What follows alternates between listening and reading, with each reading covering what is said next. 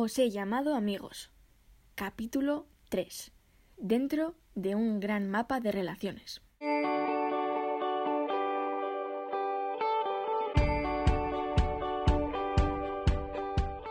Dejarnos querer por los demás es una manera de abrir espacio para Dios en nuestra vida. Jesús lo hizo hasta sus últimos momentos en la tierra.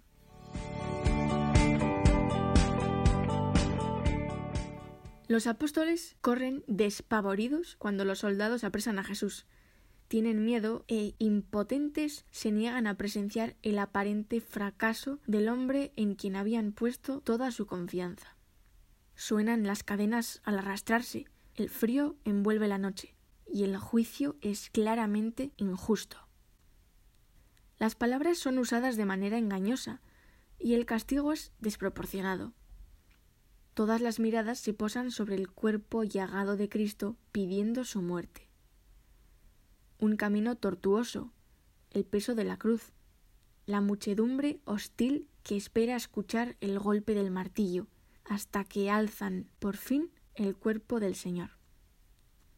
Desde su patíbulo solitario, Jesús observa con compasión a quienes no han querido acoger a Dios hecho hombre. Mirad y ved si hay dolor comparable a mi dolor, leemos en el libro de las lamentaciones. Tanto física como espiritualmente, describe Santo Tomás de Aquino que Cristo durante su pasión sufrió los mayores entre los dolores de la vida presente. Sabe que no se le ha de ahorrar ningún padecimiento. Sin embargo, es sorprendente que Dios Padre no haya querido privar a su Hijo, ni siquiera en aquellos momentos, del consuelo que ofrece la amistad. Allí, al pie de la cruz, Juan mira con los mismos ojos que habían presenciado tantos momentos felices con su maestro. Ofrece a su amigo la misma presencia que los unió a lo largo de tantos caminos. Juan ha regresado y ha buscado a María. Él, que había escuchado los latidos del corazón de Jesús en la última cena, no quiere dejar de ofrecer a Jesús su fiel amistad, un simple estar ahí y nuestro Señor encuentra alivio al mirar a María y al discípulo a quien amaba. En el Calvario, ante la mayor muestra del amor de Dios por los hombres, Jesús recibe a su vez esa muestra de amor humano. Tal vez en su alma resuenan las palabras que había pronunciado horas antes y que recoge el propio Juan en su Evangelio. Os he llamado amigos.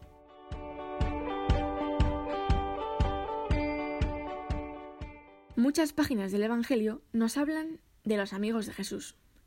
Aunque generalmente no tengamos los detalles del proceso que debió haber fraguado esas profundas relaciones, las reacciones que conocemos dejan claro que allí había verdadero cariño mutuo. Recorriendo esos textos descubrimos que el Señor ha gozado de los amigos. Su corazón de hombre no quiso prescindir de la reciprocidad del amor humano. El Evangelio nos revela que Dios no puede estar sin nosotros. Él no será nunca un Dios sin el hombre, dice el Papa Francisco. Por ejemplo, sabemos que Jesús se sintió siempre acogido y querido en la casa de sus amigos de Betania. Cuando Lázaro muere, las dos hermanas acuden con total confianza al Señor, incluso con palabras duras que manifiestan el trato íntimo que unía a Jesús con aquella familia. Señor, si hubieras estado aquí, no habría muerto mi hermano. Cuenta San Juan que el amigo se conmueve ante el dolor de aquellas mujeres y no puede contener las lágrimas. En aquella casa Jesús podía descansar, se encontraba cómodo, podía hablar con franqueza, como escribe San José María. ¿Qué conversaciones las de la casa de Betania con Lázaro, con Marta, con María? Y así como muchos encontraron en Jesús a un verdadero amigo, también él disfrutó de lo que los otros le ofrecían. Se sentiría, por ejemplo, apoyado y consolado por las palabras impetuosas de Pedro, que nunca tenía problemas en manifestar sus sueños a viva voz, cuando vio que el joven rico cerraba su alma al amor. Ya ves que nosotros lo hemos dejado todo y te hemos seguido. El gran cariño que Pedro sentía por el Señor le llevó a querer defender siempre con viveza a su amigo, también cambiando algún aspecto de su vida cuando el Señor, con la fuerza que solo permite la confianza, le corregía. Así como Jesús pudo descansar en la fuerza de Pedro, también encontraba reposo en la ternura valiente de Juan. ¿Cuántas conversaciones habría tenido con aquel discípulo adolescente? En el contexto de la última cena, somos testigos de cómo acoge sin vergüenza su gesto lleno de ternura, cuando se recuesta sobre su pecho con la confianza de quien conoce el corazón del amigo.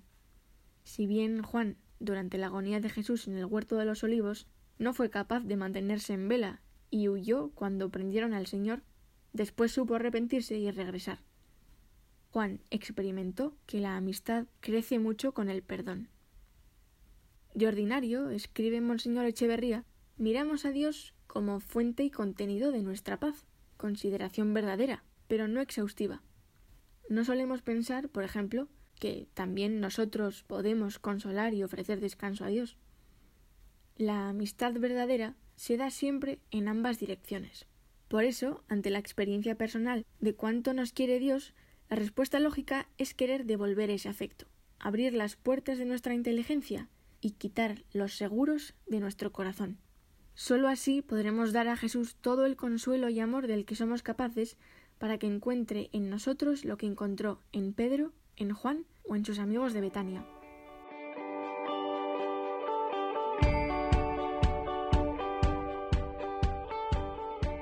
Si Jesús tenía muchos amigos y Dios se deleita con los hijos de Adán, como leemos en los Proverbios, es bueno que sintamos nosotros también esa necesidad plenamente humana. Podemos imaginar el extenso mapa de las conexiones humanas en todos los tiempos y lugares. Miles de millones de hombres y mujeres, unidos por lazos que surgen al haber asistido a un mismo colegio, vivir en un mismo barrio, tener otras personas en común, etc. Las circunstancias de nuestra vida han hecho que nos encontremos con nuestros amigos y que hayamos desarrollado con ellos ese trato íntimo. Pensando en el inicio de cada una de nuestras amistades, podemos encontrar toda una serie de aparentes casualidades que nos unieron. No podemos dejar de dar gracias a Dios por el gran tesoro de haber querido que en nuestro camino no nos falte la compañía y el amor de los hombres. Y en medio de ese gran mapa de vínculos y relaciones, de entre todas las personas con quienes nos cruzamos en el transcurso de nuestra vida, Dios eligió algunas para que estuvieran más cerca de nosotros. Dios se sirve de nuestros amigos para abrirnos panoramas, para enseñarnos cosas nuevas o para descubrirnos el amor verdadero. Nuestros amigos, ha escrito Monseñor Ocariz, nos ayudan a comprender maneras de ver la vida que son diferentes a la nuestra, enriquecen nuestro mundo interior y cuando la amistad es profunda, nos permiten experimentar las cosas en un modo distinto al propio.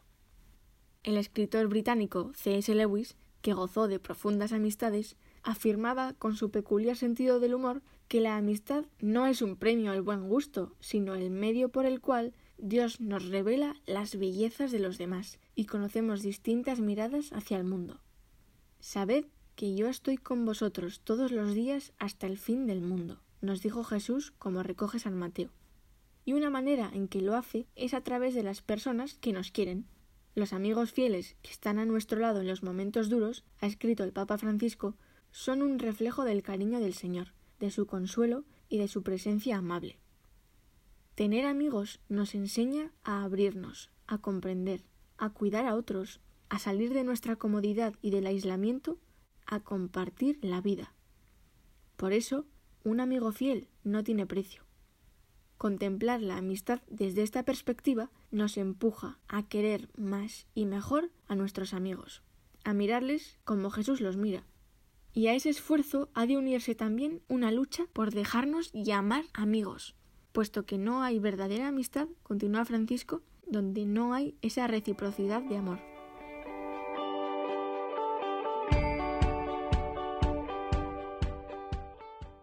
La amistad es un don inmerecido, una relación cargada de desinterés, y por eso en ocasiones podemos caer en la trampa de pensar que no es tan necesaria.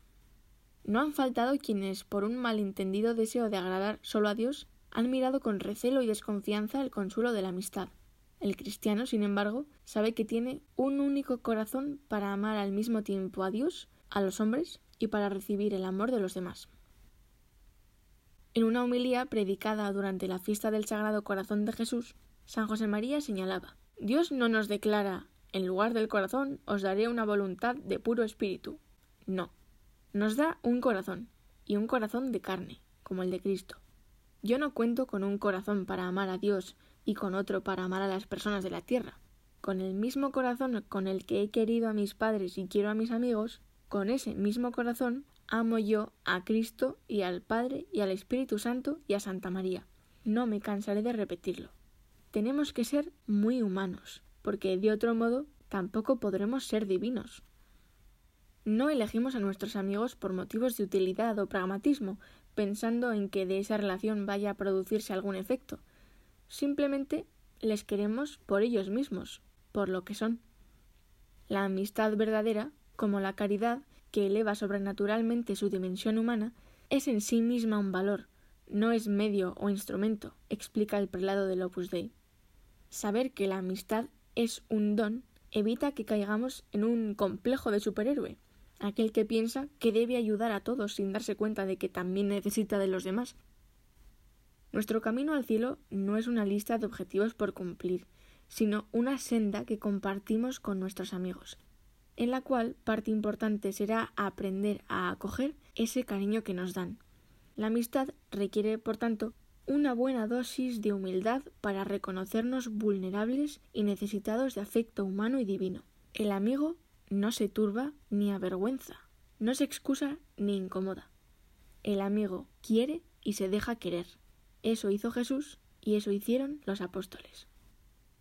A quienes son más introvertidos se les hará un poco difícil abrir su corazón al otro, ya sea porque no sienten la necesidad de hacerlo o por temor a no ser comprendidos. Quienes son más extrovertidos quizá compartan muchas experiencias, pero pueden tener mayores dificultades a la hora de enriquecer su propio mundo con las vivencias de los demás. En ambos casos, todos necesitamos una actitud de apertura y sencillez para dejar al amigo entrar en la propia vida e interioridad. Abrirnos al don de la amistad, aunque alguna vez pueda costar un poco, solo puede hacernos más felices.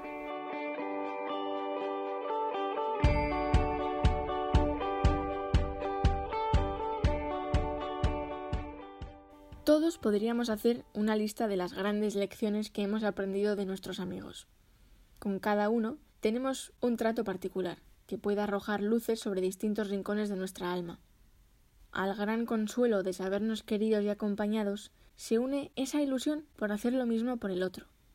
La amistad, afirmaba San Juan Pablo II, indica amor sincero, amor en dos direcciones y que desea todo bien para la otra persona, amor que produce unión y felicidad. Saberse llamado amigo no puede conducirnos a la soberbia, sino al agradecimiento por ese don y al afán por acompañar al otro en su camino a la felicidad.